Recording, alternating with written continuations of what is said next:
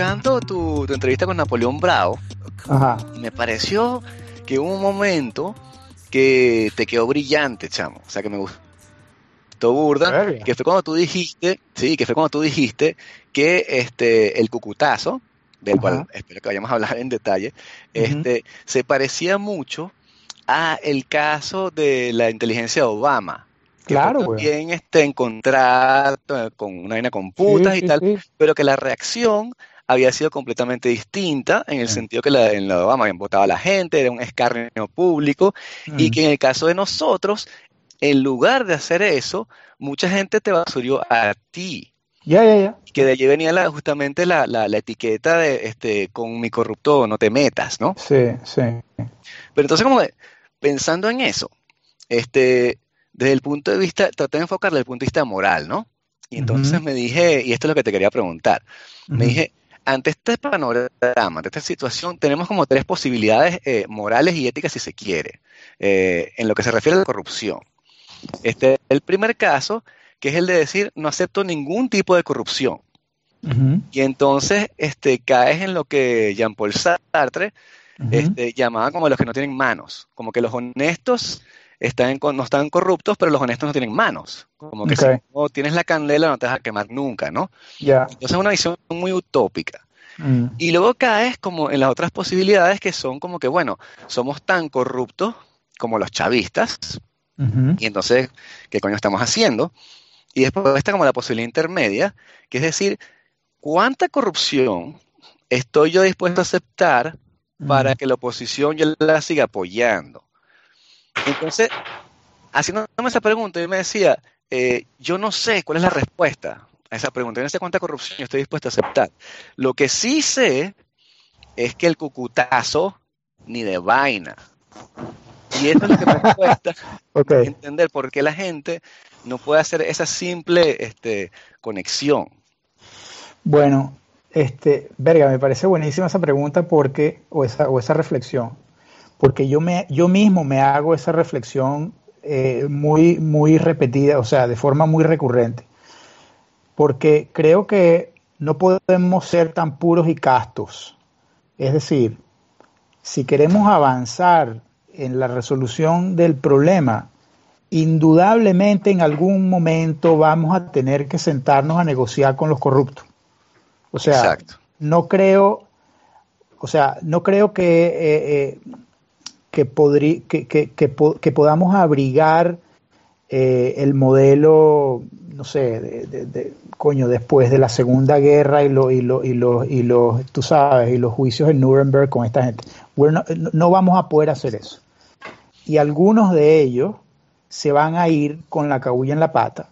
Y algunos de ellos son los que han estado y están actualmente, de hecho, este, tratando como que de construir puentes entre el chavismo, la oposición, eh, el, apoyo, digamos, internacional, etcétera. Entonces, sí, yo diría que yo me identifico más con quizás a lo mejor los que no tienen manos, pero entiendo que eso es una postura eh, insostenible. Es decir, ¿a dónde nos conduce esa postura? No nos conduce a ningún lado. O sea, no vamos a poder resolver el problema con una postura como esa. Entonces, yo, yo, yo, yo pienso que lo adulto y lo, y, lo, y lo cuerdo y lo sano es, ok, de toda esta podredumbre que hay aquí, vamos a ver quién es el menos malo. Alguien de hecho me hizo una reflexión buenísima que viene al punto aquí y me dijo, es que Venezuela es, un, es una colonia penal, es a penal colony, me dijo. Claro. Entonces, cuando tú tienes un penal colony, everyone inside there is a criminal. Pero you need to pick up, you know, the less criminal among the criminal. Es decir, tienes que agarrar Claro. como que al más decente eh, entre los indecentes, Exacto. este, para poder, oye, tratar de tratar de mover la cosa un poquito más hacia hacia hacia, hacia la resolución, digamos, este, totalmente pacífica entre las partes, puesto que el daño que nos han hecho es mucho y el daño que han hecho al país, a la región, al mundo, a la humanidad es mucho. Pero yo pienso que igual tenemos que tratar de tragar muy duro, quizá eh, como pasó en Francia cuando iban a votar por Chirac, ¿no fue la última vez que se ponían cosas como que qué asco me da este tipo, pero igual tengo que ir a votar por él porque los demás son todavía peor? Bueno, quizá, quizá tengamos que, tú sabes, hacer, hacer algo de eso, creo yo. Sí, este, y justamente pensando en eso, yo tengo exactamente la misma percepción que tú, este, pero eh, me preguntaba si podemos hacer algo con el estamento político actual. Porque esa es como la pregunta que, que, que, rodea al guaidoísmo, si se quiere, ¿no? Este, ¿Podemos de verdad seguir con esta componenda y arreglarla o, tenemos que hacer borrón y cuenta nueva? Y si hacemos borrón y cuenta nueva, ¿es en torno a qué? Mm. Entonces, este, hay varias cosas allí. O sea, me parece que si hacemos borrón y cuenta nueva, hay que tomar en, consideración el petróleo y la economía como centro de la reconstrucción. Pero en lo que se refiere a reivindicar al guaidoísmo, mm. este, entramos justamente en el cucutazo, ¿no? Porque este, tú publicaste un documento, y te quería hablar de ese documento, el documento donde Guaidó firma, este, eh, bueno, no firma, sino que básicamente se hace la vista gorda con la investigación del cucutazo, algo así. No, no, no. El, el documento que, que, que, está relacionado directamente con Guaidó es cuando Guaidó era el jefe de la Comisión de Contraloría de, la Asamblea. Él básicamente instruye a, su asistente o a su secretaria a exonerar a un tipo que se llama, que se llama Mauro Livi, que es otro de estos boliburgueses corruptos, impresentables. Entonces, se ha presentado esta, esta situación con la exoneración de, por parte de algunos diputados de Alex Saab, que es el que está jugando con el hambre de Venezuela con el tema de los CLAP, y entonces por supuesto se forma aquel escándalo, este, pero entonces no se forma un escándalo igual cuando yo presento el documento en donde digo, oye, pero Guaidó también anda en el negocio de estar exonerando gente que está abiertamente relacionada con la corrupción. Entonces, ¿por qué le vamos a pegar a Freddy Superlano y no le vamos a pegar a Guaidó? El crimen es el mismo. O sea, si estamos hablando de exoneración de, impresentables mafiosos, oye, la de, la de Alex Saab es igual de mala que la del Mauro Livi. Claro. Entonces, e, e, es así como que, bueno, ¿cuál de los corruptos no, a cuál de los corruptos le pegamos y a cuál de los corruptos no le pegamos, ¿no? Sí. Este, sí, sí, obviamente, bueno, eh, Guaidó, pues mal que bien, es el que le ha puesto la cara a, a todo este proceso de, interinato. Eh, y evidentemente tú no lo puedes a estas alturas del partido sacar de la, de, la fórmula, porque si lo sacas a él, entonces ¿a quién pones ahí? Entonces yo creo que estamos muy, muy este, adelante en el camino como para decir vamos a sacar a Guaidó y vamos a poner a alguien que sea completamente nuevo, porque entonces tú tendrías que empezar por este, reactuar y restablecer nuevamente todos los contactos que ya Guaidó ha hecho con toda esta serie de países, con líderes, con el grupo de Lima, con tal y qué sé yo. Entonces sería como que, oye, vámonos a 11 meses, vamos a echar por tierra 11 meses y vamos a arrancar de cero otra vez. Yo creo que eso no es práctico ni es pragmático en lo absoluto, ¿no? Pero los documentos en realidad están, o sea, son, son, son shocking porque bueno, si alguna vez nos quedaba alguna duda de, de, si la oposición está en el bolsillo de la boliburguesía, bueno, ya esa duda ha sido completamente despejada, porque no solamente tenemos a estos cuatro o cinco este, miembros del Congreso de la, de la Asamblea, sino tenemos también a Guaidó. Este, luego publiqué otro documento donde Freddy Guevara, que también fue jefe, el primer jefe en realidad de la Comisión de Contraloría, también exonera al mismo Mauro Livi, es decir, yo creo que si nosotros tres nos fuéramos con unas lupas para allá dentro de la asamblea a meterle ojo a todos los, este, los documentos y las exoneraciones que esta gente ha hecho, seguramente nos encontrásemos una cantidad de cosas bien feas, ¿no? Sí. Pero volviendo a la, la, pregunta inicial, eh, ¿no es entonces el momento de hacerte la vista gorda? Coño, es que yo no puedo hacerme la vista gorda, ese es el problema. Eh, a lo mejor yo soy el problema. ¿Hasta qué punto puedes hacerte la vista gorda? Sí, eh, o sea, yo digo, eh, hay gente que aboga por ciertos boliburgueses porque ciertos boliburgueses ayudan a la oposición. Entonces yo digo, ok, si tomamos eso y extendemos ese argumento, entonces, ajá, Alejandro Betancourt, yo sé de buena fuente, Alejandro Betancourt, el bolichico de Derwick más detestado, por seguramente más detestado en los momentos actuales, eh, él también está ayudando a la oposición. Entonces, nos vamos a hacer la vista gorda con Alejandro Betancourt. Raúl Gorrín, otro de los impresentables más detestables de todos, también está viendo a ver cómo este, eh, los pone a todos en una mesa y tratan de llegar a alguna cuerda. Entonces nos vamos a hacer de la vista gorda Raúl Gorrín. Yo no puedo. Quizá no pueda tampoco porque este, yo, yo lo siento o lo, o lo he sentido en carne propia. Es decir, a mí me vinieron a buscar aquí a mi casa se me metieron en la casa, estuvieron asediando a las niñas, estuvieron siguiéndome, es decir, para mí es personal. Entonces yo no puedo hacerme la vista gorda de ciertos boliburgueses. Este, otra gente que no lo haya sentido tan cercano, a lo mejor sí, ¿no? y, bueno, allá ellos con cada quien con su conciencia, pero yo no, yo no puedo. Pero no estamos hablando, por supuesto, de, exonerar a, a, Betancourt, estamos hablando de eh, seguir apoyando a, a Guaidó o, apoyar al, próximo ungido, ¿no? Que quizás también esté manchado por la corrupción, salpicado, ¿no? claro. Y además esto se conecta con algo que hablamos la primera vez que hablamos, que, yo decía, también te preguntaba eh, que si no era, que si hacer este tipo de críticas tan incisivas no era como eh, minar las posibilidades de, de la oposición o incluso la posibilidad de un cambio de régimen, ¿no? Porque porque mm, sacas a la luz cosas que el chavismo quiere que saques a la luz. Que incluso quizás el chavismo ni siquiera lo hace porque, bueno, quizás no le conviene o quizás prefiere que alguien eh, que se identifique con la oposición lo haga para que tenga más legitimidad. Mm. Bueno, ellos han, ellos han utilizado algunos de, mis argumentos, lo cual me parece increíble, ¿no? Mm. Este, por ahí estuvo Jorge Rodríguez dando una rueda de prensa, imagínate, utilizando tweets míos oh. para, para, o sea, exacto, para, para atacar a Guaidó, o sea, te podrás imaginar, ¿no? Nada más alejado de, de, de, mi intención que, que, ser utilizado por, por, por alguien como, como Jorge Rodríguez, ¿no?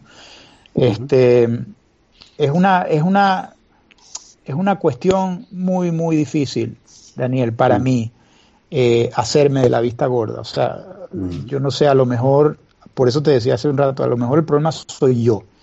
A lo mm. mejor lo que tengo que hacer es, bueno, no sé, irme a surfear y olvidarme del problema y, y, y, ver a ver si, si Venezuela o la sociedad o el colectivo venezolano, pues entre ellos se sientan y siguen con la guachafita y, y tratan de arreglar la situación y la arreglan. No, no, no lo sé, pero, mm. pero para mí es, es, como que it's not me, o sea, I can't help it. Sí. Pero este justamente tú te tienes mucho a lo que son este, las denuncias. Tú siempre has dicho que las denuncias van por encima de todo y que más allá de la oposición o del, del gobierno, siempre lo que vale es la corrupción y la denuncia. Entonces, este, ¿Tú tienes algún proceso para este, validar las denuncias que recibes? O sea, si una persona malintencionada dice como que no, a Alec Boyd le están dando información falsa, por ejemplo, a propósito, los cubanos, qué sé yo, para socavar a Guaidó, etcétera, este, ¿cómo sabes tú la, la, lo fidedigno de los documentos que te llegan y de la fuente que te llegan? Bueno, retomando el caso del Cucutazo, a mí me mandaron esos documentos hace unas tres semanas atrás este, y yo lo primero que hice fue poner un tweet dirigido a Superlano directamente, a Freddy Superlano, y, y preguntándole, señor Superlano, ¿firmó usted un documento así asado mm. el día tal junto con tal? Y por supuesto ellos nunca se dan por enterados, ¿no? Ellos, ellos, mm. ellos viven en una, yo creo que ellos viven en una burbuja en donde, en donde cual, o sea, lo que, lo que hablemos nosotros, los ciudadanos comunes y silvestres, eso está más allá de, sus, digamos, preocupaciones y, menesteres. Entonces, como ellos jamás me contestan a mí, entonces yo dije, bueno, voy a poner el tweet, voy a dar unos días para ver si el señor contesta. Como no contestó, entonces reiteré nuevamente la pregunta, esta vez copiando a todos los demás diputados que eventualmente son los que están metidos en el escándalo ahora mismo, ni uno solo contestó. Entonces fíjate que el, el escándalo estalla cuando la gente del portal Armando Info el domingo publican eh, su investigación, pero muchos de los nombres que ellos publican en esa investigación, yo los había publicado hacía 10 días, 7 días, como yo soy a journalist more equal than other, entonces a lo mejor a mí no me hacen el caso que le hacen a Armando Info. Mm. Pero, eh, o sea, respondiendo a tu pregunta, yo hice la, yo, considero que la forma de corroborar es preguntándoles abiertamente, ¿firmó o no firmó usted? ¿Participó o no participó usted? Evidentemente ellos a mí no me contestaron, pero al haber hecho la publicación armando info, inmediatamente les cortaron la cabeza a todos. Entonces, fíjate tú si los documentos que yo publiqué eran o no eran buenos. O sea, yo siempre trato de darle la palabra a la otra parte. Lo que pasa es que, mira, en el caso específico de Venezuela, 8 de cada 10 preguntas, silencio absoluto, o sea, y, mucho menos con la boliburguesía, o sea, los boliburgueses me detestan a tal punto que los tipos, o sea, ni siquiera me contestan, o sea, no, no, no, les resbala, o sea, les resbala, básicamente. Y como saben que no hay como saben que no hay consecuencia además, como saben que dentro del contexto venezolano cualquier denuncia que se haga, por muy grave que sea, no va a llegar a ningún lado. Entonces, así mm. como que en otro país, como hacía yo y, traía el problema del servicio secreto de Obama, oye, tú haces ese tipo de denuncias en otro país y el escándalo es mayor, pero cuando la haces en función a Venezuela, entonces no pasa nada nunca, nunca. Mm. Fíjate el caso nuevo, el, caso que, hemos estado también este, siguiendo con mucho interés, por lo menos yo, es cuando se descubre por el Washington Post que Alejandro Betancourt tiene contratado a, Rudy Giuliani, al abogado de Trump. y entonces Este, se forma un escándalo relativo en Estados Unidos porque, oye, ¿cómo Giuliani se le ocurre hacer tal cosa? Y a los días de eso escuchamos a Rafael Ramírez, en una entrevista que le da a uno de estos periodistas que pichan pura bombita, este, decir, ay, yo no entiendo cómo Alejandro Betancourt, que es un corrupto, puede pagar este, a Rudy Giuliani, que es el abogado de Trump. Oye, Rafael Ramírez está pagando un abogado que se llama A.B. Lowell, que es el abogado de Jared Kushner. Entonces, what are you talking about? Él está haciendo exactamente lo mismo. Entonces es como que Rafael Ramírez es ahora el paladín anticorrupción de Venezuela. Imagínate dónde, hemos llegado, que, esta, que esta gente se permite la licencia de hacer algún tipo de acusación en algún lado. Eso, es insólito. Sí, es que es como una carrera hacia abajo. Es como que cuando tú finalmente convences a la gente de la oposición que acepten a Luis Ortega Díaz, de alguna forma, figura o manera, ya nada más el nombre de Luis Ortega Díaz debería hacer que la gente saliera corriendo, pero sin embargo, you give them a pass, right? Decimos como que bueno, ni modo, porque eh". después los carajos van y hacen el cucutazo, weón. Sí. Entonces tú dices, bueno, pana, pero ya va, o sea, ¿hasta dónde? No, no, y luego, luego que, luego que este, descabezaron a estos cuatro o cinco, no sé si viste la carta de Luis Ortega, dirigida a la Comisión de Contraloría de la Asamblea, diciéndole, por favor, mándenme toda la investigación, porque yo soy, porque yo soy la fiscal, la única fiscal, o sea la, tipa dice algo así como el Ministerio Público en el exilio. que es básicamente. Es o sea, esto Que es básicamente ella. Además, eso yo tuiteé porque ella dijo algo así como MP en el exilio. Y entonces dice que es, el Ministerio de las Pantuflas. Ya, sí, sí, sí. No, es algo, mira. Es, insólito, es insólito esto. Pero, bueno. La, entonces... la, otra opción es, la otra opción es Vince. Sí. O sea, si yo. Por si yo no tú estás grabando, chamo, se me olvidó preguntarte al principio, ¿tú te estás grabando? Uf, No. Y que, No. y segunda pregunta, ¿estás grabando? Ahora empecé a grabar. Coño, I'm so sorry. No, tranquilo, que yo estaba grabando desde, yo estaba grabando desde el principio, así que Sí, no, Qué fino.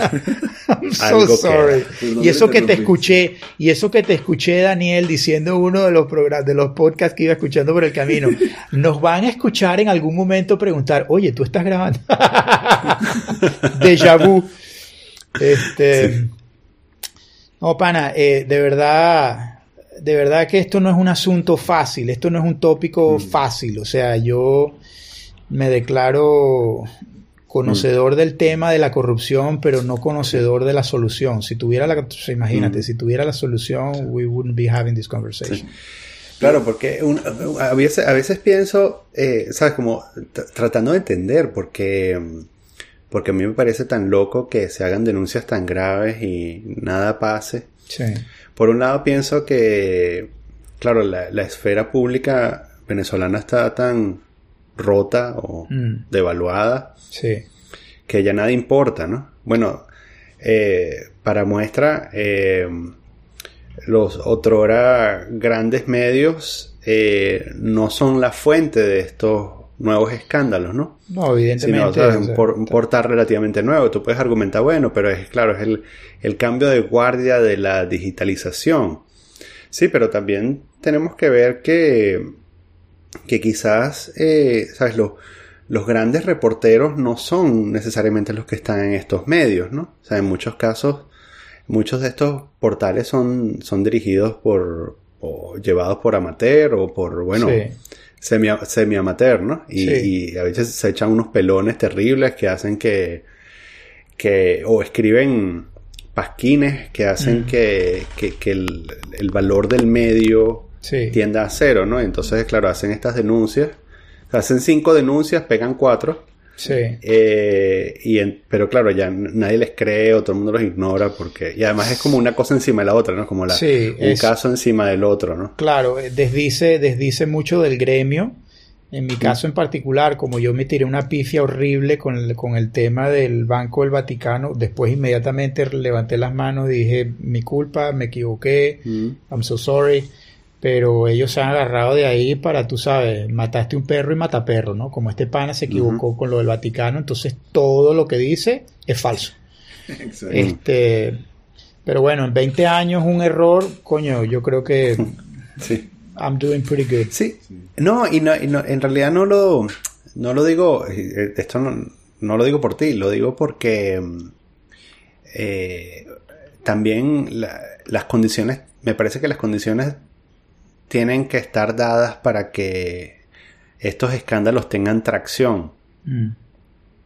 Y, y quizás en Venezuela, bueno, no están dadas, bueno, no están dadas quizás porque no están dadas o no están dadas porque hay, bueno, hay incentivos para que no estén dadas, ¿no? Hay intereses Exacto. para que no estén Sí. dadas. Bueno, fíjate que yo he estado, he venido escuchando eh, un- un- rumores recurrentes en cuanto a la privatización, ¿no? Entonces parece ser Mm. que el nuevo arreglo es que ellos van a bueno, picar en pedazos la torta, así como hizo Yeltsin. Y, y todos estos prohombres de, de, de, tú sabes, de la oposición y de la to- todos los prohombres empresariales de Venezuela van a regresar triunfantes, ¿no? A decir, bueno, Sí. el bolichico me imagino yo que le darán el guri y este, no sé, a Alex Saab será no sé, el dueño de la Polar o qué sé yo qué, o el dueño de los de los abastos bicentenarios o bueno, la electricidad, el, el petróleo se lo irán a dar a, a Osvaldo Cisneros y a Francisco de Agostino, es decir, tienen este plan fantástico en donde en donde todo lo que is worth getting or having, este, ¿quién lo puede comprar y quién lo puede? Pues obviamente los que están enchufados, ¿no? Nosotros tres, a nosotros tres no nos van a invitar a esas, a esas, a esas Sí. piñatas. Entonces, bueno, eh, volvemos a caer entonces en el tema de que no solamente nos robaron, sino que el, el- el- el- el- el- si te pones a analizar el, el whole business cycle, este, los tipos obtienen su contrato de procura, se roban la plata, no devuelven el, eh, no, no resuelven el problema, eh, se van al exterior a, a pasarse unos, un rato en la sombra, eh, a jugar a que ellos son este, empresarios internacionales, este, acumulan, siguen acumulando plata porque siguen a todas estas haciendo todo tipo de chanchullos en Venezuela. Y entonces cuando la cosa en Venezuela ya no va para más, entonces los tipos regresan triunfantes como los salvadores, tú sabes, a decir, aquí estoy yo confiando en Venezuela, invirtiendo en Venezuela, este, apostando, a y en Venezuela, y entonces, bueno, este, yo, yo, yo encuentro esa vaina insólita, o sea, insólito. Pero es muy probable que nos pase, y bueno, luego el problema de eso es que si nos pasa, bueno, fíjate tú cómo están los rusos, o sea, ¿están ellos mejor o peor? Es mucho peor, o sea, después que, repartieron lo que repartieron a fiado y a precio de gallina flaca, entonces ahora resulta que tienen un tipo ahí que tiene 20 años en el poder, pana. Entonces, aquí quién, va a ser nuestro Putin tropical? I don't know, pero, mm. pero tenemos todo en nuestra, en nuestra idiosincrasia como, para, como para repetir el error, ¿no? Pero, este, ¿tú mm. crees que si tuvieses que extirpar el cáncer de la corrupción de la raíz, si tuvieses que ir así tipo Frodo con el anillo a lanzarlo en el, el charco ese yo no soy tan fan de la vaina, este, eso sería Henry Ramos Ayub. Será como el eh, cáncer. Sí, bueno, el poster boy, como hablábamos aquella vez, el, el, comentario de Daniel, ¿no? El poster boy de la corrupción. Es Henry Ramos Ayub, porque es un tipo que ha sabido navegar este, dentro del chavismo con mucha pericia y con mucha habilidad y, es amigo de los boliburgueses y aparte de eso entonces es un secretario vitalicio y uno de los, de los líderes con mayor peso específico dentro de la oposición. Mm. Entonces yo lo pondría a él quizá en la pirámide, yo lo pondría a él muy muy cerca del, del tope. Él es una de este las razones por las cuales yo te decía que el guaidoísmo me parece irredimible. Sí, bueno. que por eso hay que ir hacia otra cosa, como que no me cabe en la cabeza esa cosa. Bueno, el cucutazo vamos a pasarlo y seguimos con el guaidoísmo, como que no. Pero ni siquiera de eso, eh, desde antes, desde el, Henry Ramos Ayupismo, este, era como que ya venía con una, un gran hándicap. Bueno, ¿no te acuerdas el, el famoso este, baño de masas que se dieron? este, justo después que, se publicó el, sobre el escándalo de Ramos Ayub y con Francisco Morillo y los hijos de Ramos Ayub trabajando con Francisco Morillo y el escándalo de Helsinki. Este, no sé si recuerdas que después de eso, a los dos o tres días, hicieron un meeting eh, bastante importante, creo que en Valencia, en Maracay, de los ADECO, y, Ramos, Ayub le levantó, él le levantó la mano a Guaidó, entonces es mm. como que este, el jefe quiso yo porque yo soy el que le está levantando la mano al, Guaidó. Y luego Guaidó obviamente también está muy eh, sucio por el lado de voluntad popular, ¿no? No, no olvidemos que, él es un tipo de, él es un hombre de, de Leopoldo López. Yo escribía por ahí en una carta, un open letter, a, una carta abierta a, Donald Trump en estos días que yo creo que Juan Guaidó fue escogido por Leopoldo López por la misma razón que Hugo Chávez escogió a Maduro, ¿no? Eh, un perro fiel, eh, sin dientes, que, va, a poder controlar siempre. Este, a no ser que caigamos en el argumento entonces de Mónica la vez pasada, que ella decía, bueno, ¿y qué tal si el Guaidó se les voltea a todos y termina él imponiéndose y, ah, exacto, y quedándose con el, con el coroto? Ahora no, eso también es una posibilidad, ¿no? Pero, ah. este, yo, yo definitivamente tiraría a, a, Ramos Ayub a, a, los fuegos eternos de Mordor. sin, sin, ningún, sin ningún remordimiento de conciencia, además. Mm. Eh, estamos, eh, sí, hoy es, para referencia, hoy es 5 de diciembre. Este episodio quizás vaya a salir un poco ya cerca de finales de diciembre, porque por ahí quizás este es el episodio navideño. Eh, vamos bien. Vamos bien, voy con mi propuesta para entender a ver si vamos bien o, vamos o, no. Vince, tú eres, tú eres escritor, pana. Yo quisiera proponerte que escribiéramos, slash, escribieras un libro. Ok, I'm listening. Este, que se llame Corruption Inc. Este, y la razón es, he estado indagando sobre ghostwriters. Y el motivo por el cual he estado indagando sobre ghostwriters es porque estoy francamente obstinado de leer que nuestra historia siempre o nuestro cuento siempre lo echan en lo que respecta al mundo anglosajón, gente que no tiene ni puta idea de lo que está hablando. Entonces, entonces yo creo que ha llegado la hora de que nosotros seamos los que escribamos el cuento, porque nosotros somos los que estamos viviendo y padeciendo las consecuencias de todo esto. Y no hay cantidad de argumentación eh, suficiente para, para educar y convencer a otra gente de lo que nos está pasando. Entonces dije, bueno, mi inglés no es un inglés de alguien que haya, se haya educado, digamos, dentro de los formalismos de, eh, por poner un ejemplo, Francisco Toro. Yo siempre he dicho Francisco Toro es, eh, sin lugar a dudas, de los que, de los que escribimos en inglés, by far el mejor. Sí, sí, sí. En cuanto a escribir. Estilo, sí. Estilo, eh, prosa, elocuencia, etcétera no, difiero de él, como tú bien sabes, en, un millón quinientas vainas. Claro pero, pero en cuanto a la habilidad de expresar y comunicar y construir la narrativa. Pero entonces, yo no le podría, yo, yo no podría proponerle esto a Francisco Toro, puesto que no, no, o sea, sería como que ir a darnos coñazos todos los días. Entonces, hmm.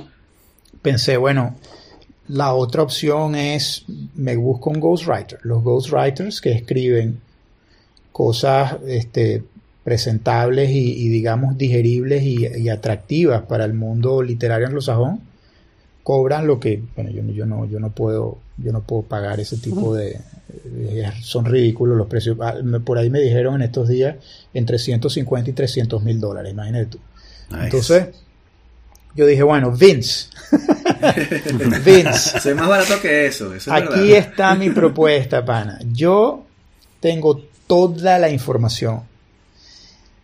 No solamente de, de, echar el cuento de la corrupción netamente venezolana, sino que eh, la corrupción venezolana desbordó la frontera.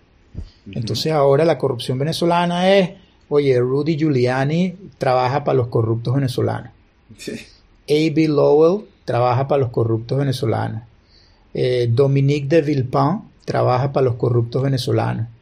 Baltasar Garzón trabaja para los corruptos venezolanos. Este, en Suiza, que es donde está el pana Daniel, eh, Johan Dross ha trabajado para los, los banqueros, los, eh, o sea, los trades de energía, o sea, todos están embarrados, pero hasta aquí, con los venezolanos. Entonces, es un problema, e, e, es un corruption inc. Es como, es como el dinero de una nación eh, básicamente ha este, llenado los bolsillos de los corruptos del mundo. Claro, es como, como este, la novela, bueno, ensayo de Roberto Saviano, ¿sabes? El de, este, ¿cómo se llama? Sí, el de la mafia. El de la mafia, pero sobre todo el, de, la mafia italiana. Sí, exacto. Entonces, después es como todo el network mundial. Correcto. Entonces tenemos el aspecto de la cocaína, tenemos el aspecto de la bandería de dinero, tenemos el aspecto de la crisis humanitaria, tenemos el aspecto del oro, tenemos el aspecto de este, la criminalidad organizada, el narcoterrorismo, problemas en el Medio Oriente, que entonces esta gente como que se trata de insertar también eh, dentro de esa cofradía de, de afligidos, ¿no? Los afligidos del mundo, ¿no? Como decía Chávez, nos tenemos que reunir todos y tal. Bueno, los afligidos del mundo son los criminales del mundo. Entonces, oye, yo quería, este, proponerte eso. A ver qué opinas tú. Sin compromiso. Que, estás metido, no, bueno, tú estás metido en el mundo, entiendo que estás en el mundo literario. Y, sí, sí, sí, pero es que justamente, o sea, yo no puedo este, estar más de acuerdo con, lo que estás proponiendo, este, y es lo que estoy haciendo. O sea, ¿Ah, estoy desarrollando, sí, hace, hace años, pero creo que ahora es que está cristalizando ah, este, un proyecto en el cual trato de este, escribir literatura, pero con un trasfondo altamente político basado en hechos reales. Entonces, una oh, especie de faction. Ok. Entonces Daniel se leyó un primer esbozo Ajá. que ya no va Daniel, por cierto, y se transformó en otro libro completamente distinto que aún no has leído y que todavía no vas a leer.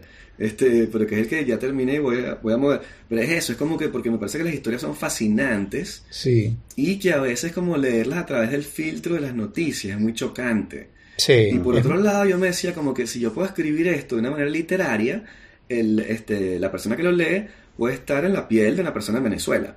Exacto. Entonces, por ejemplo, lo que estoy trabajando ahorita es como un policía que está en Caracas, ¿no?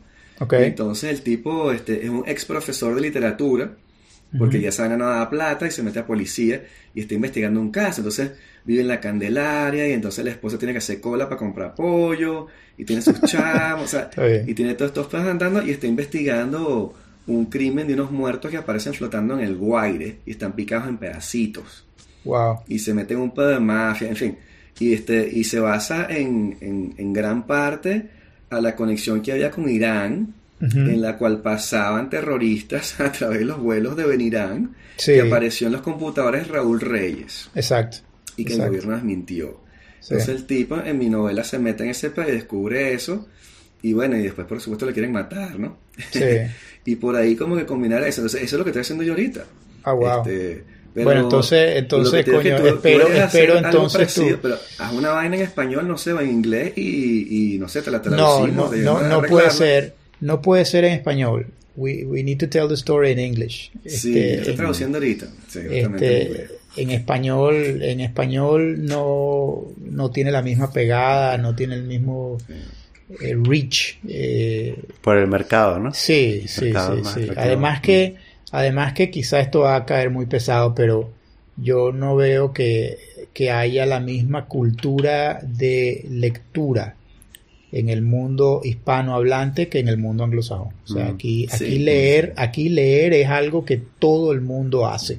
En cambio, en otros países, bueno, yo el otro día estaba escuchándote Vince diciendo, coño, hablé con el pan alemán y el tipo se había leído Proust, huevón, y se había leído tal". Sí. Obviamente yo no, yo, yo soy muy ignorante y no caigo ahí en esa categoría, pero, pero aquí eso es normal. O sea, aquí, aquí cualquiera, o sea, tú me, voy- yo me voy al pub y me pongo a hablar de cualquier cosa con la gente y es increíble la cantidad de conocimiento adquirido a través de la lectura, pana. Eh, Claro. eh, eh, es- a mí me impresiona. Entonces, por eso es que pienso que tiene que ser algo hecho en inglés, pero tiene que ser algo hecho en inglés muy bien Sí. eh, que se lea fácil, que Mm. este, para generar también además empatía en Exacto. lo que nos está pasando.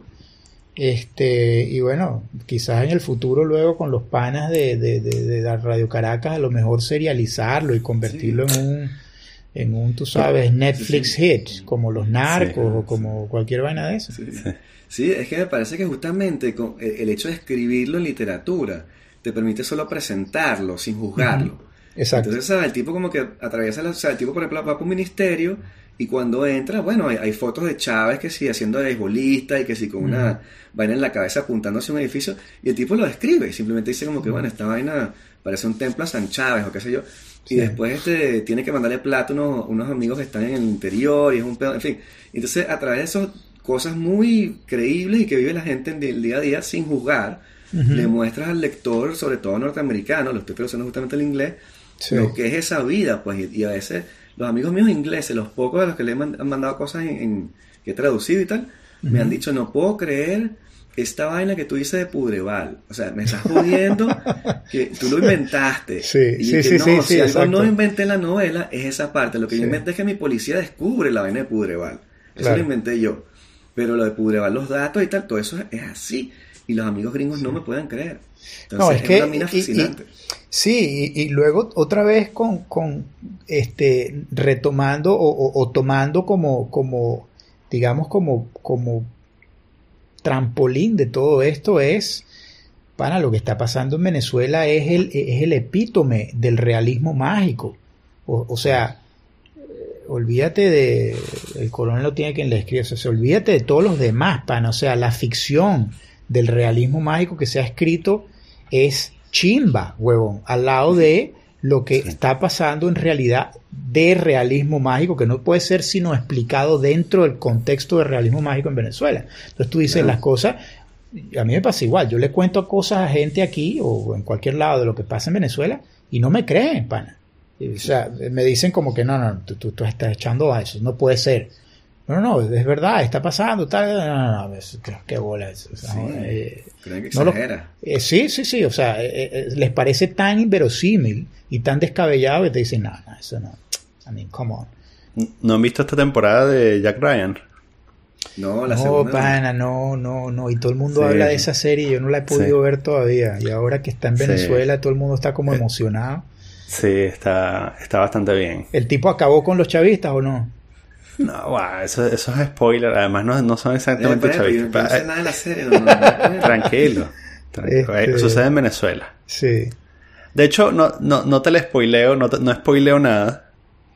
Si digo que el presidente se llama Nicolás. Pero quien hace de presidente es eh, Jordi Moya, que es un actor español. Ajá. Ajá. Que soy el contraparte de Johnny Depp en Blow, por ejemplo. El- ese es Jordi Moya. Y el acento latinoamericano que sabe hacer Jordi Moya es el cubano. Ah, Entonces el presidente de Venezuela, que se llama Nicolás, habla cubano. Me parece que solo por eso hay que verla. claro, claro. Porque es hermoso. Sí. Además, qué, ironía, un- qué ironía, ¿no? Qué ironía que todos Sí, sí, sabemos un- que te he hecho una marioneta de Cuba y, y el de la serie además tiene el acento cubano. Sí, sí, es perfecto. Está bien. Ese es un lado del cerebro de los laboratorios, los laboratorios yankees. Sí, no, Sí, tal cual, claro. tal cual. Trump. Mira, mi, mi, mi, mi pregunta iba más en, en el sentido de... no- ¿Estamos mejor o peor que hace un año? ¿Tú te acuerdas cómo estábamos en diciembre de 2018? Sí, sí. yo ¿Estamos creo- mejor o peor? Mira, yo, si te soy totalmente franco, yo creo que estamos peor por lo siguiente. La gente se esperanzó nuevamente eh, y me parece que básicamente quemaron tres o cinco cartuchos más de esperanza y no end in sight. Entonces es como que darle alegría, la alegría al tísico, ¿no? O sea, es como que, oye, ahora sí, ahora sí, pero en realidad, realmente hablando, estamos más cerca de la solución. Yo no lo veo. Entonces, en el 2018 estábamos eh, quizá eh, en el mismo, en la misma situación en cuanto a, o sea, a la misma distancia en cuanto a, a- a resolver el problema, pero la gente estaba ya bastante más clara. Ahora se les dio una esperanza, este, hype up to 11, con todo el tema este, además de, de que, coño, ahora no sé cuántos países nos están apoyando y, y entonces tenemos la y entonces después con los anuncios que han hecho sobre la ayuda humanitaria que la gente jamás la vio y oye las partidas de dinero que le están dando porque entonces para que arreglen los problemas entonces la gente sigue teniendo los mismos problemas. Es decir eh, no sé, yo no creo que estemos Mm. mejor ni ni, ni, ni, nos esté yendo bien.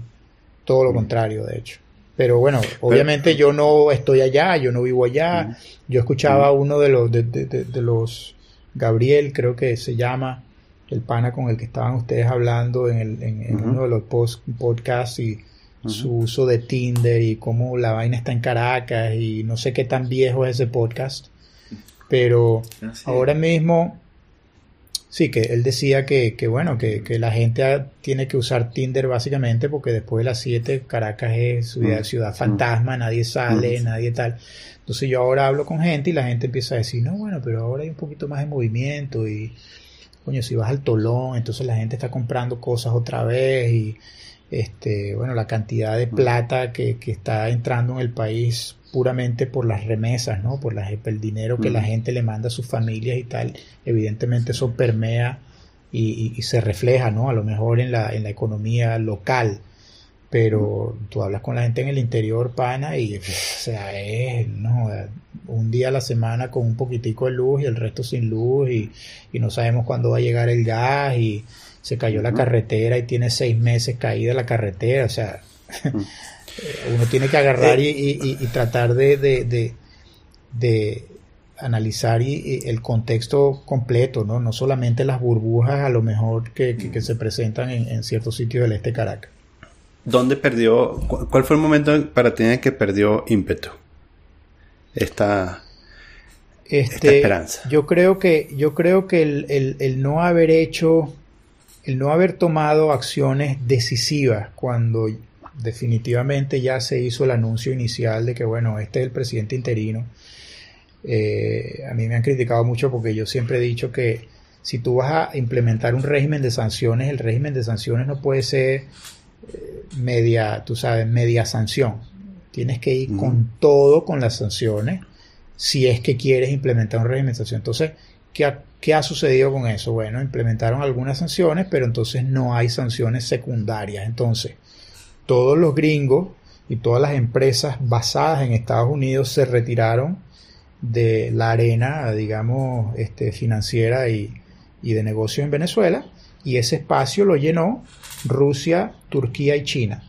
Entonces, como el Departamento de eh, el Tesoro no está dispuesto a aplicarle acciones, eh, sanciones secundarias, inclusive las compañías chinas, rusas y turcas que hacen negocio en Venezuela, entonces sencillamente, bueno, ahora hacemos negocio con los turcos. Y ya está. Es decir, no has, el, el, el, castigo no fue un castigo como tal. Porque entonces, bueno, yo dejé de comprarle a Daniel y ahora le compro a Vince. Ya está. Eso no es un castigo. Entonces, si tú vas a montar un asedio eh, económico como para forzar a la negociación a un régimen como el chavista, oye, los tipos tienen que sentirse con el agua al cuello, ¿no? No pueden, no, pueden seguir como que, bueno, en realidad, si me castigas o no me castigas, me importa un coño, porque yo igualito voy y hago deals más allá, que es en realidad lo que está pasando. Entonces, tú ves, coño, todas las importaciones ahora parece que se están otra vez reactivando. Bueno, gente de Europa, gente de, del este de Europa, Rusia, ahora pagan en rublos en lugar de pagar en dólares, entonces ahora usan bancos en Turquía en vez de usar a JP Morgan, pero ellos se pueden quedar ahí, tú sabes, 50 años más con este régimen de sanciones. Entonces, si te has dado cuenta ya que ese régimen de sanciones, como tú lo implementaste, no sirve, Oye, brother, cambia la política. O sea, como le puse en la carta abierta esa a Trump. Si la vaina no sirve, cámbiala. O sea, tampoco es que nos vas a condenar a embargo tipo Cuba, 50 eh, años, este, donde los líderes siempre van a estar más gordos y la gente siempre va a estar más flaca, este, y pretender que, que, vas a obtener un resultado distinto. ¿no? Entonces, yo creo que Guaidó falló ahí a la hora de, quizás también hacer mucho más lobby y mucho más efectivo dentro de la comunidad eh, regional, eh, mm. el Grupo de Lima específicamente y, el CARICOM y los países centroamericanos. Es decir, si tú te robaste mil millones de dólares, como es el caso de Alejandro Betancourt, y a ti te dicen los gringos, te vamos a quitar la visa y no vas a venir más para acá. Mm. Brother, con mil millones de dólares, you can live very well in very many places. Que es exactamente, el tipo vive aquí, el tipo vive en Londres, by the way. Anda con un, mm. anda una, anda, anda con un chofer en una, en una camioneta de estas SUV eh, Rolls mm. Royce Cunningham, creo que se llama, que vale un cuarto de millón de pan. O sea, el tipo panas le sabe a bola. Cacerolazo, chamo, cacerolazo. Sí, sí, bueno, estoy tratando de dar exactamente con la dirección. Tarde o temprano yo lo voy a conseguir, no te preocupes tú. Yo tarde o temprano lo consigo. Mm. Este, pero, pero eh, la realidad es esa, o sea, la realidad los tipos se mudaron a España, eh, están en Madrid, comprándose la mitad de Madrid, eh, abriendo negocios, o sea, mm. no les ha afectado, pana, no les ha afectado en lo absoluto. Entonces tú dices, oye, a lo mejor esa no era la medida eh, que teníamos que haber implementado y a lo mejor no era la, la, forma de haberlo implementado tampoco. Porque en papel mm, se veía bien, ¿no te parece? Sí, se veía, no, no, se veía, se veía bien. Porque, y evidentemente... es, difícil, es difícil saber con, con, antelación que eso no va a funcionar, ¿no? Ahorita, claro, en retrospectiva... Sí. Fue esperanzador. Obviamente. Fue esperanzador en su momento. O sea, yo, yo me emocioné. Al principio cuando empezó la, la, cosa que Guaidó y tal, y dije, coño, o sea, un momento, como un, ching ahí de esperanza en el cual dije, de pronto puedo, esta era como que la barra que yo estaba poniendo, de pronto puedo volver a Venezuela sin tener así miedo a que me detengan en el aeropuerto y me quiten el pasaporte, una vaina rara como que, por nada, pero como que si me puedo quitar eso, ya para mí hubiese sido como que, bueno, Guaidó was worth it. Sí. Entonces, pero Eso, fue, eso me duró un segundo, ¿no? Después ver las cosas como se fueron este, desarrollando. Pero este, lo que estaba pensando justamente, porque en estos días me hacía la misma pregunta, como que, este, ¿a dónde se va desde aquí? ¿Y dónde estamos? Y llegué a la misma conclusión que tú, como que sí, estamos de pronto peor que antes, pero, what if, qué tal, o qué tan alejada es tu la hipótesis de que se reconstruye una cosa desde cero? Como que digamos, afuera todos Henry Ramos Ayub, afuera todos estos corruptos, vamos a volver a construir una cosa de cero y poco importa si se puede implementar o no, y vamos a empezar en torno o este, a la idea del petróleo, por ejemplo, a la idea de la economía, cuál es el rol que queremos para la economía, y de pronto agarramos gente que sabemos que no están locos y que suenan más o menos coherentes, tipo Ricardo Hausman. Y dices, bueno, tengo Ricardo Hausman aquí, y empiezas a construir a partir de allí. En vez de estar siempre como tratando de agarrar la cosa de uno decir un político, un político, un político, y te agarras siempre a un bicho infestado del pasado. Decir, no, vamos a hacer algo desde el principio. Y sí, va a llevar décadas. Pero por lo menos algo un poco más honesto también. Bueno, yo creo que, yo creo que desde luego que el factor humano, eh, el talento y, y, la capacidad y la preparación que hay y que definitivamente existe dentro de tanto venezolanos dentro de Venezuela como en la diáspora es inobjetable. O sea, hay, hay gente que puede hacer las cosas bien. Este, lamentablemente todos nosotros pecamos un poco de haber visto siempre la política como algo asqueroso y cómo me voy a meter yo en política, pero a lo mejor ha llegado el momento de que lo que estamos pensando o hemos pensado de esa forma recapacitemos un poco y digamos, bueno, ajá, y si tú no te metes en política, entonces le vamos a dejar las cosas en manos a Ramos Ayub. Entonces, hay gente muy bien preparada, o sea, tú lo sabes, Vince, y tú también, Daniel, hay, hay mm. venezolanos, hay brillantes, panas, muy bien educados, o sea, eh, we, we, we, have, we have what it takes. El problema es aglutinar un, un, un, digamos, este grupo suficientemente nutrido de profesionales muy capaces que vean el bienestar de la nación como, como fin primero y primordial, antes de el, típico ¿y cómo quedo yo ahí? O sea, mm. tenemos que sacar a la gente que tienen como premisa el cómo quedo yo ahí y suplantarla por gente que quiera ver es, oye, ¿cómo hago para arreglarlo lo suficiente como para, como para considerar regresar a Venezuela? Sí, porque la gente lo ve como muy desesperanzador y muy negro, pero la verdad es que eso ha sucedido muchas veces en el pasado. Ha habido muchas naciones que han tenido regímenes corruptos, asquerosos, horribles, bueno, casi todas en cualquier periodo de la historia, si lo analizas suficiente tiempo, y han salido de abajo. No es ineluctable quedarse allí. Pero muchos de estos cambios han venido como por olas, ¿no? Son oleadas, este, la revolución naranjada, la cosa de Gandhi. Entonces tiene que venir una transformación total y completa. No puedes agarrar una especie de reforma a medias tintas allí, porque no eres Estados Unidos que va más o menos bien y puedes simplemente más o menos reformar Aquí estamos hablando de, de destruirlo todo y de verdad hacer una ola que, que bueno, quizá, quizá la generación que ha, que ha crecido y sufrido las consecuencias de la corrupción eh, muy de cerca y en Venezuela, quizás de esa generación emerja una, un liderazgo una, o un, tú sabes, un, un segmento de, de, ese grupo de gente que digan no podemos volver a repetir este error otra vez a lo mejor eso es lo que hace falta, ¿no? Yo, yo siempre considero que toda mi vida he creído mucho en, los movimientos de base y, y, que vainas así impuestas desde el dogma del tope de la pirámide para abajo, esa vaina no sirve en ningún lado, no ha servido nunca en ningún lado, va a servir nunca en ningún lado. Entonces tiene que ser algo como una, como una, como le decía yo a Mingo los otros días, tiene que ser una revolución de conciencia ciudadana individual, a nivel individual, antes de llegar, digamos, al colectivo, ¿no? Y que la gente piense, ok, ¿qué puedo hacer yo hoy por tratar, oye, de adecentar un poquito la cosa, por mejorar mi entorno, por evitar que se sigan robando la plata como se la siguen robando? Es decir, si todos actuáramos así, yo creo que definitivamente podemos salir de hueco, porque además Venezuela tiene muchísimo potencial, o sea, yo no, yo no comulgo con aquello de que somos un país rico y tal, o no, ok, somos un país que tiene recursos naturales, pero como todos sabemos, para poder aprovechar de eso y monetizar eso, oye, hay que echarle un cerro de bola antes, ¿no? No es que es mana que cae del cielo ni nada por el estilo. Entonces, yo sí creo que hay chance, este, y, y, por eso quizás sigo haciendo lo que estoy haciendo, porque tratar, tratar como de crear un poquito de conciencia de que, de que hasta no castiguemos a la corrupción y al corrupto en su, en su justa medida, no vamos a poder avanzar como sociedad. Este, y bueno, yo espero que sí haya solución, pana. Honestamente. De pronto, una revolución tipo Greta.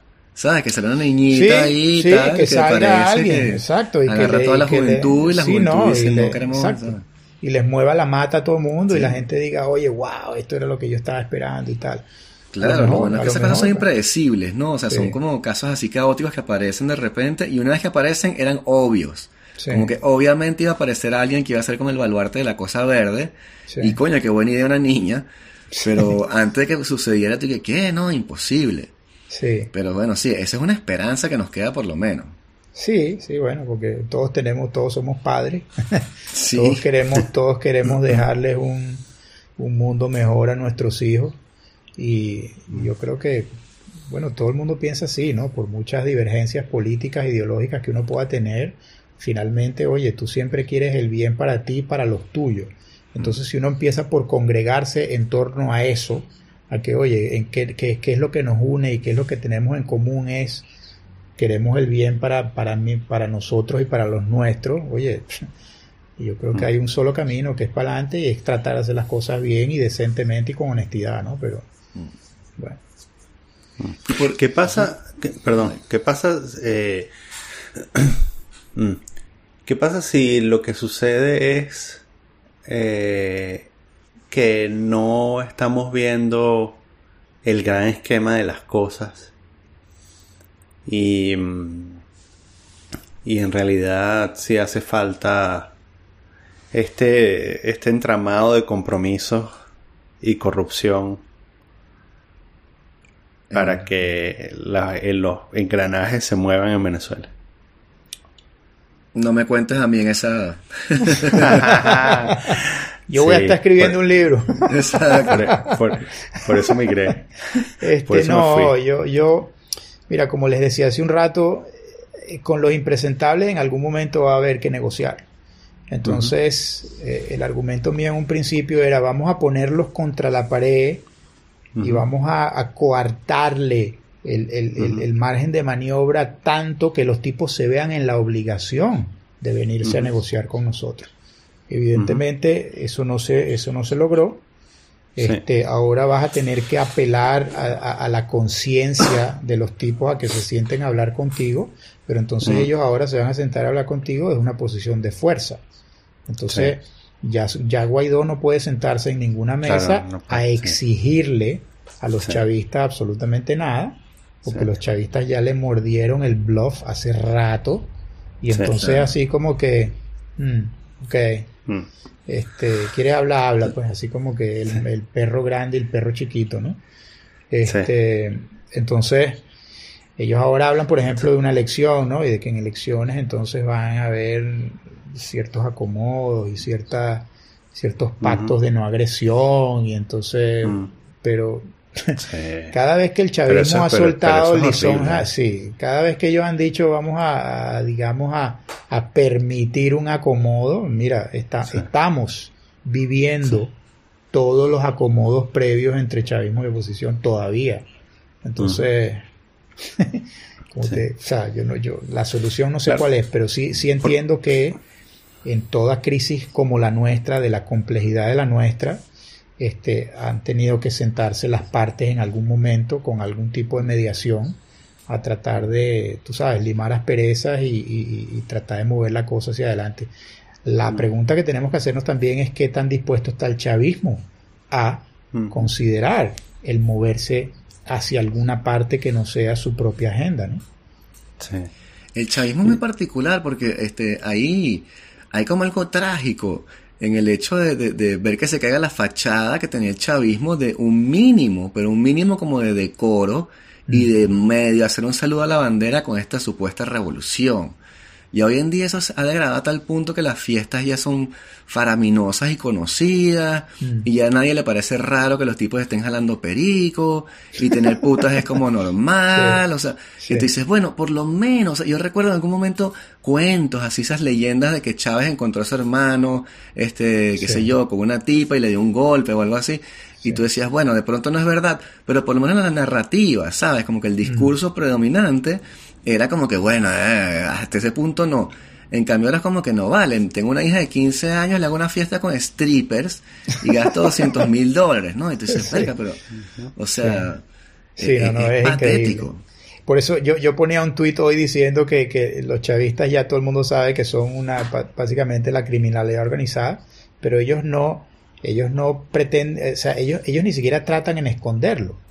O sea, ellos no, ya, ya perdieron, digamos que perdieron la vergüenza a tal punto que, Exacto. o sea, no, no, no les importa que, que, que se- ser vistos de esa forma.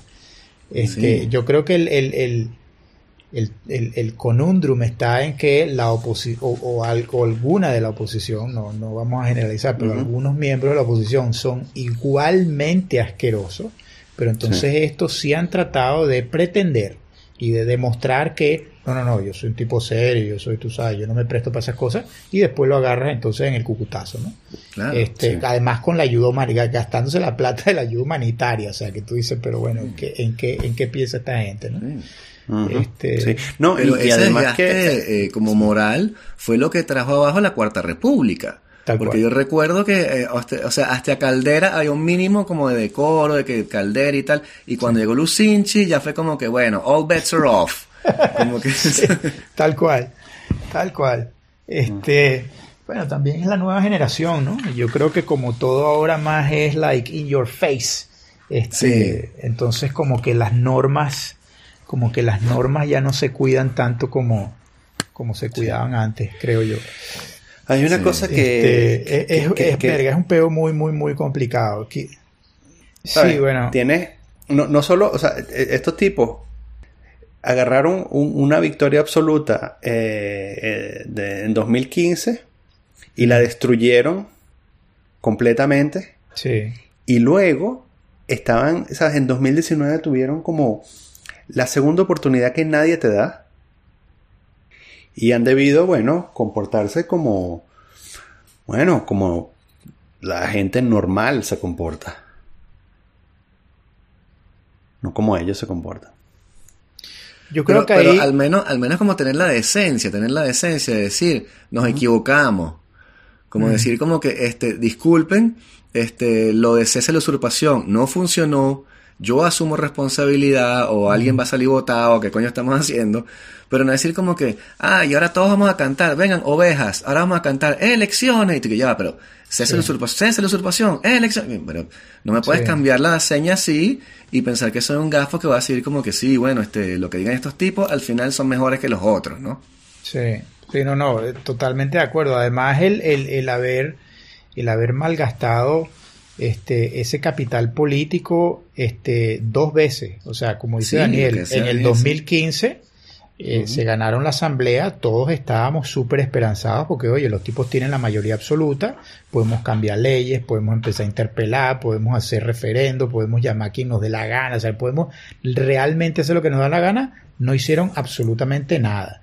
Y entonces luego ahora en el 2019, eh, todo el capital, digamos, de, de, de apoyo y de empatía internacional, este, de, de el número de países X que hayan decidido, tú sabes, arrimar el hombro a la, a la cuestión del Guaidó, ese capital también lo han malgastado, porque ya la gente Ujú. tiene, la gente tiene, tú sabes, este Venezuela fatigue.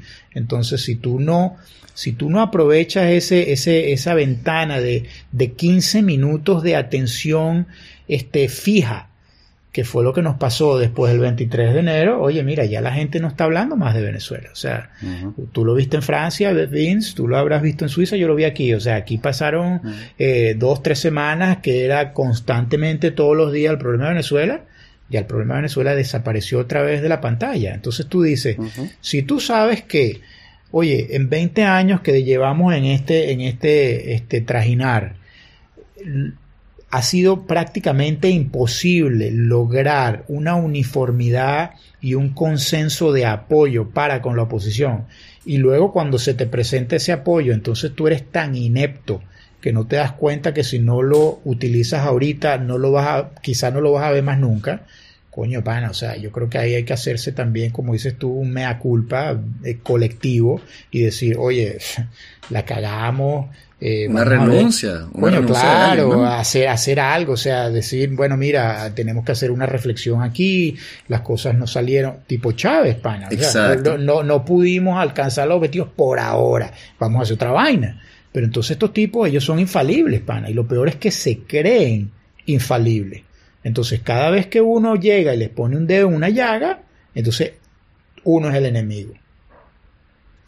Y esa, y esa es la parte que yo no termino de entender, o sea, hasta dónde llega la, dónde termina la egolatría de estos tipos, ¿no? Hasta, o sea, hasta cuándo la puedes tú estirar sin que los carajos se den cuenta, coño, que la están cagando, pana.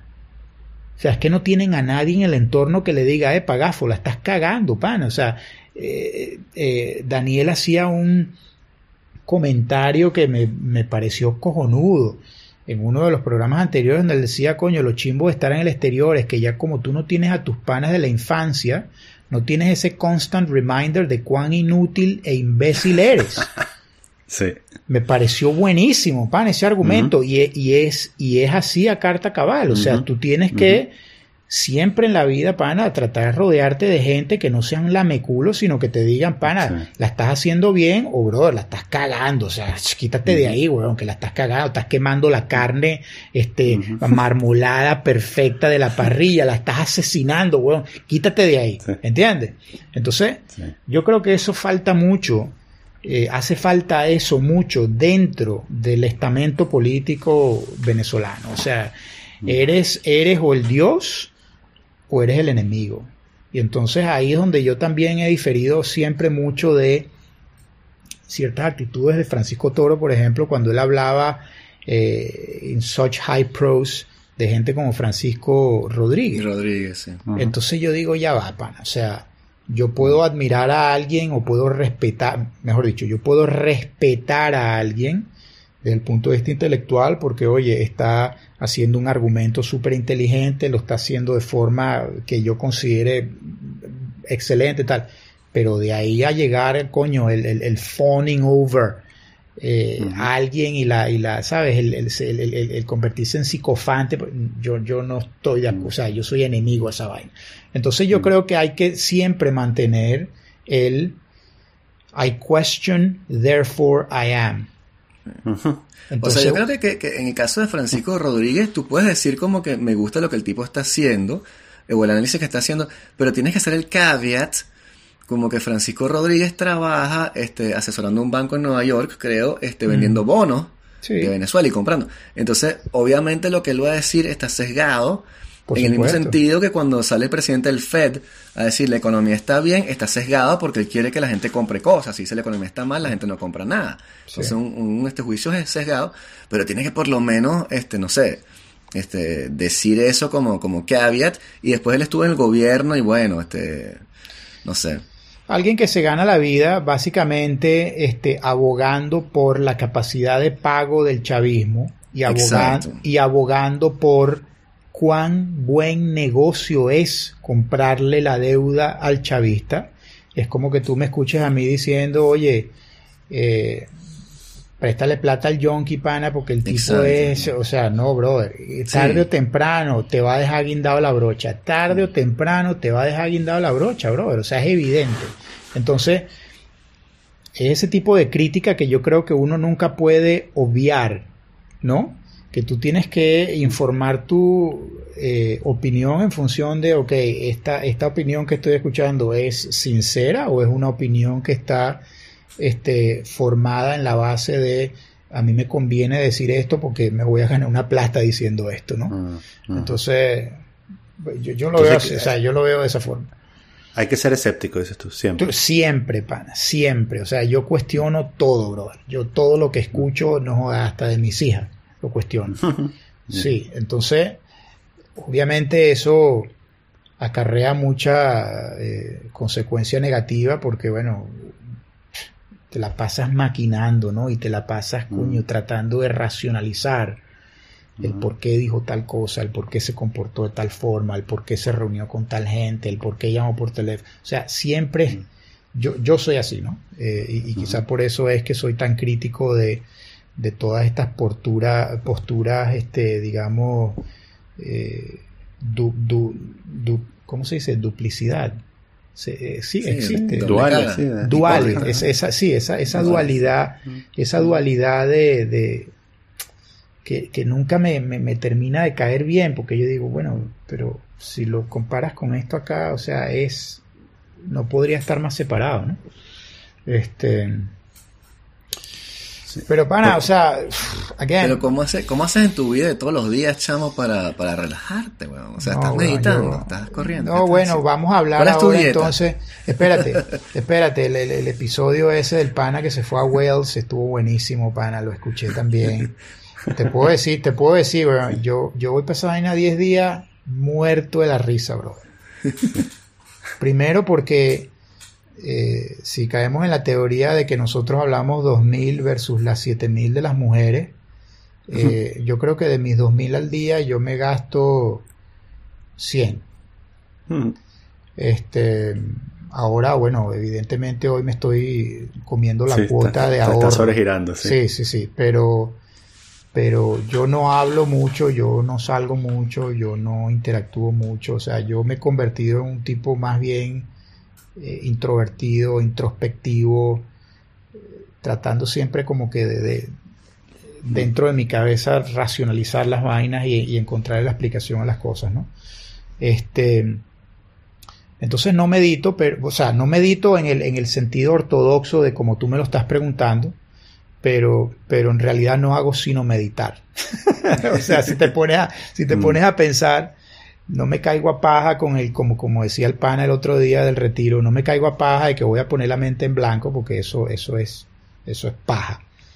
Este, pero sí trato de como que siempre estar en una postura constante de cuestionamiento que ya no me pone bravo, o sea, ya no me causa mm. eh, discordia interna. O sea, Exacto, o sea ya, ya aprendí a ser así.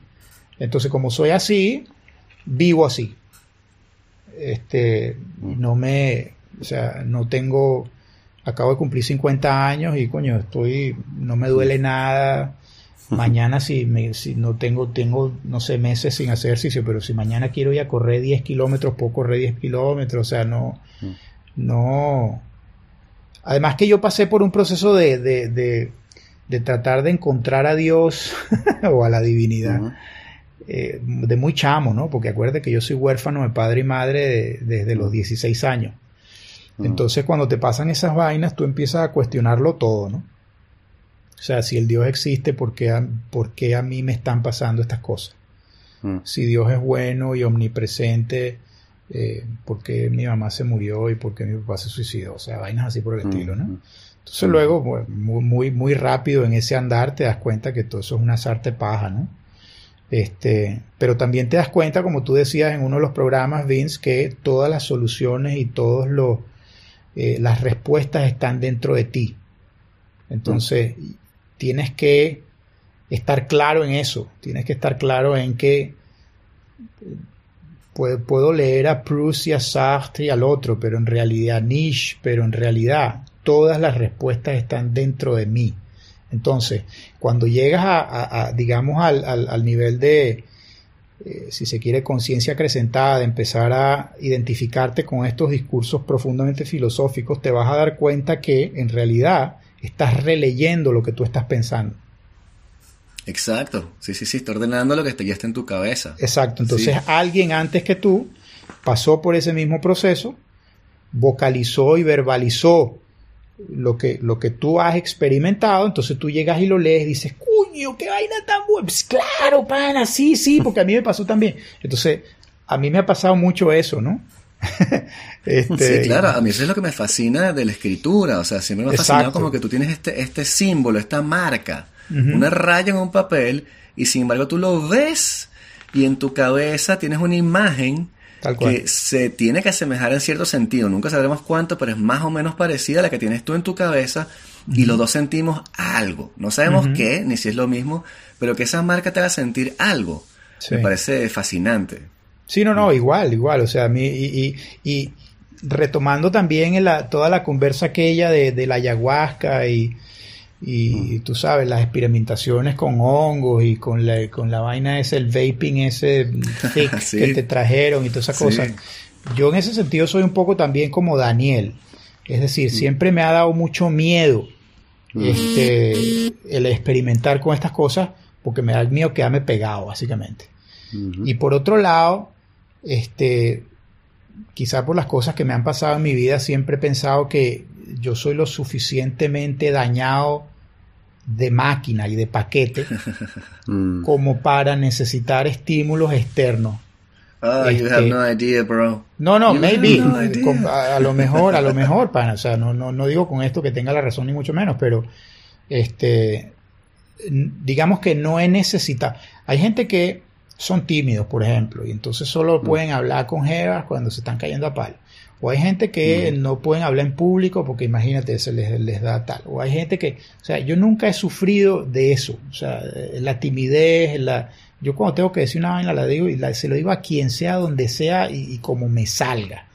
Este, entonces por eso no he, no he, no he encontrado nunca la- e- el valor de tratar de estimular una conducta este, con sustancias psico- psicotrópicas, con alcohol, Mm. con llámese como se, como se quiera llamar. ¿no? O sea, mi Mm. poison siempre ha sido la adrenalina y por eso era un junkie de, de- de los deportes extremos y, y era así como yo me sentía, tú sabes, más vivo.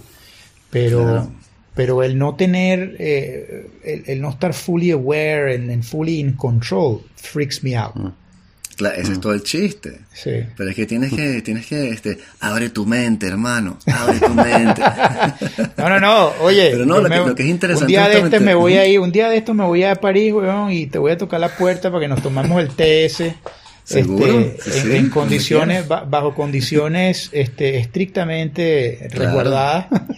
Sí, sí, totalmente. Experimentales y óptimas. y Sí, traemos, sí. y nos traemos a Daniel también. Sí, sí. Yo voy, Sí, sí, sí. ah, yo voy para, para registrar lo que dicen. Exacto. Grabar No, la no, sesión. sí. Tenemos demasiada session. suerte de vivir en esta época, chamo, que podemos hacer ese tipo de cosas y que hay, hay un interés en eso. Porque de verdad que ve- ves como la matriz, loco. O sea, este, eh, eh, no es una cosa este, que tiene que ver con la psicodelia per se. Es como una especie de proyección de lo que podría ser la realidad lingüística.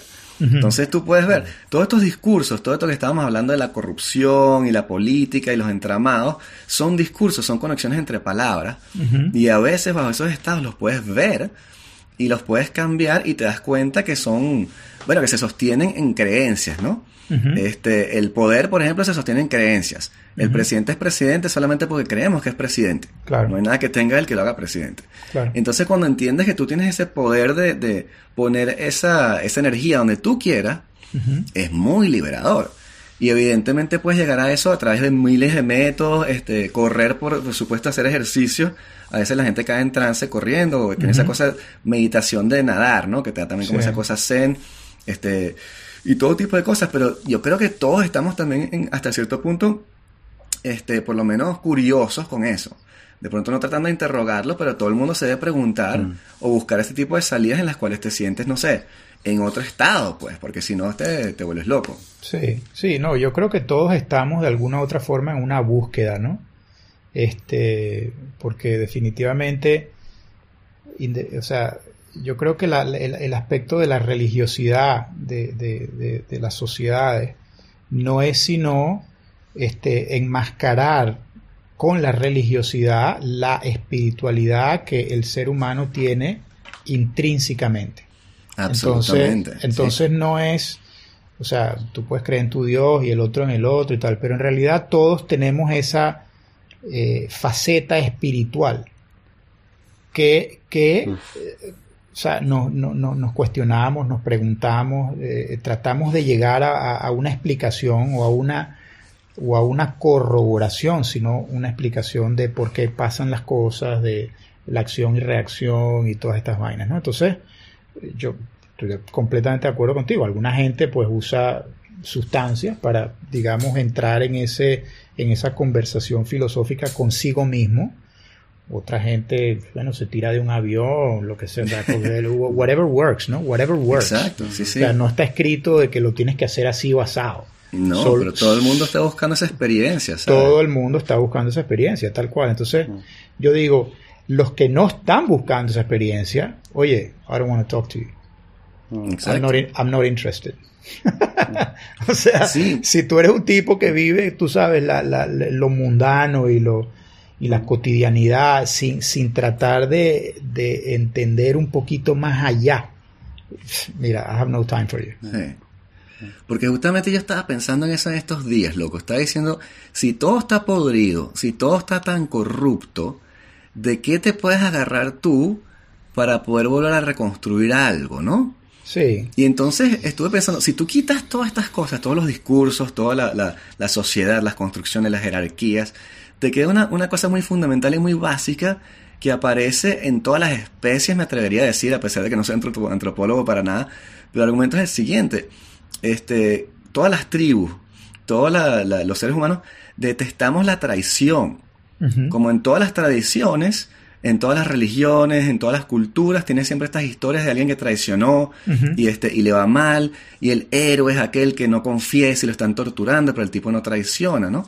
Y entonces ese debería ser como eh, el, hilo fundamental para refundar este, una, una, política en Venezuela, por ejemplo. El hecho de que si nosotros en Venezuela como que tenemos la traición muy, o sea, no significa tanto. Tú dices que vas a ir y no vas.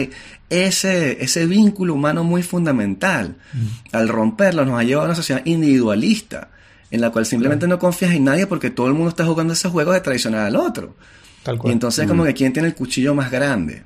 Tal cual, tal cual. Y, y, la traición, sí, sí, o sea, si te pones también, si, si hablamos de la traición por sí misma, es sino una representación de que tú te has sentido mal porque alguien que tú tenías en alta estima hizo algo que tú no estabas esperando. Exacto. Eso es la traición, ¿no? Entonces, coño, si llegamos pero yo, No, pero yo le diría más como que el hecho de traicionar la palabra o la confianza de alguien. Esa, eso, eso. tú, tenías, una imagen de alguien, de, llámese la imagen o defínase la imagen como fuere, y a lo mejor esa persona rompe ese molde o rompe esa imagen o goes against the grain. Pero, again, va quizá en contra de tu creencia de lo que es esa persona, no necesariamente sobre cómo es esa persona. Claro. Entonces es la imagen que tú te haces de algo o de alguien, no necesariamente la esencia de ese algo o de ese alguien, porque ese algo o ese alguien también tiene criterio propio y también tiene sus creencias y también actúa este, individualmente, ¿no? Entonces, eh, toda esta conversación a mí me parece, tú, o sea... Tú te, estás, peleando con la, con la acción, no con la persona, esa es la cosa. Te estás peleando con la traición, pero la esencia de la persona, sí, de pronto sigue siendo una buena persona, pero coño, te vendió aquí, ¿sabes? Sí. sí. Tendríamos casi un retiro, pana, para hablar, para hablar de estas vainas con más calma. Seguro, men, cuando este, quieras. Y mira, bueno, la gente que te está escuchando, ¿dónde te, pueden escuchar, chamo? ¿Dónde te pueden leer? ¿Dónde te pueden No, me pueden escuchar en el podcast ¿Qué más? Con los panas Vince y Daniel, que ellos graban 50 episodios antes de empezar a hacer el release. so, este episodio lo van a escuchar en febrero del 2021. mira, este te voy a decir, este episodio va a salir eh, después de que Guaidó renuncie. ok. Y cuando eh, Tarek El Aizami cumpla su plan secreto de asesinar a Diosdado Cabello. Algún día, Daniel. Coño, pana, ¿sabes qué escuché? Hablando, no, no, no, fuera de joda. Escuché que Nicolás Maduro y Diosdado Cabello se están cayendo a mordiscos dentro de PDVSA, pana. Este, Maduro le mandó el, el FAES, sabes que él tiene una policía de estas sí, sí. Marico, le mandó los bichos del FAES a la esposa de alguien que Cabello había metido dentro de alguna estructura de estas este, de poder dentro de PDVSA, le mandó el FAES, weón. Y la sacaron casi que por arrastrar por los pelos. Entonces, ya, ya se está poniendo, en algunos de esos programas que escuché, los escuché diciendo, bueno, ¿y, cómo vamos a terminar de todo esto? Bueno, ustedes que son cinéfilos los dos. Yo, siempre, he dicho que el, desenlace aquí va a ser estilo eh, Reservoir Dogs. sí. Entonces, Sí, no, no, no. Todo el mundo se va a matar con todo el mundo. Todo el mundo sangrando. Todo el mundo sangrando. Entonces yo siempre quisiera ver como que el launching de la escena, el Michael Madsen, tú sabes, cantándole a la oreja, con la musiquita que él, el back, que, que, que, cada vez que la veo, la puedo ver un millón de veces y cada vez me río igual. Entonces yo estoy viendo al Michael Madsen con esa oreja, tirándole, tirándole gasolina al tipo y a, punto de prenderlo en candela. Y yo lo que estoy pensando es, coño, esta vaina es este, el Danilo Anderson, el, el, el Serra, el, el Diosdado Cabello. O sea, e, estos son, estos son estos bichos. en cualquier momento vamos a ver eso. Creo Pero es que son así, son unos mafiosos, ¿no? O sea, son, claros absoluto. Absoluto. Eh, jefes de la droga, bueno, se rumor, allegedly, allegedly, hay que decir eso, ¿no? Este, bueno, menos mal que, menos mal que aquí nosotros podemos este dispensar del allegedly, ¿no? Pero, pero sí. o sea, el bicho ese. Nosotros escribimos un artículo, yo hace, yo hace unos años atrás escribía unos artículos de opinión en la revista Semana en Colombia, con una señora que era la direct, o ex directora de El CENIAT de Colombia. Este, y ella y yo escribimos uno sobre Diosdado Cabello y de la ascendencia que tiene Diosdado Cabello dentro del estamento chavista, ¿no? Porque muchas veces lo ve así hablando y dice, este, este pobre idiota. Ese, ese pobre idiota tiene uno de los networks, yo diría, más importantes dentro del chavismo, porque el tipo ha ido poniendo gente en, en, en lugares clave Aparte de que él sí tiene las credenciales militares, él fue creo que el segundo de su promoción, de una promoción que eran doscientos y pico de carajo. Mm. Entonces el tipo los ha ido poniendo, tú sabes, en, puestos neurálgicos, este, y por eso es que está donde está, Debe ser espantoso estar en ese juego de tronos ahí chimbo. O sea, es un juego de tronos pero devaluado, como que con cachitos, o sea, no sé. Bueno, no sé si devaluado, pero. en Bucaramanga, ¿no? Eso sí lo tiene. sí, no, pero es que tienes que considerar, coño, seas tan rata. Los tipos tenían mucho tiempo que no cobraban. Sí, sí, sí. el pueblo oprimido, 400 años, ¿no? Sí, el pueblo oprimido, los tipos tenían mucho tiempo que no cobraban y mucha evidentemente mucha hambre, mucha hambre, weón, y coño, este burrundanga, burrundanga con eso.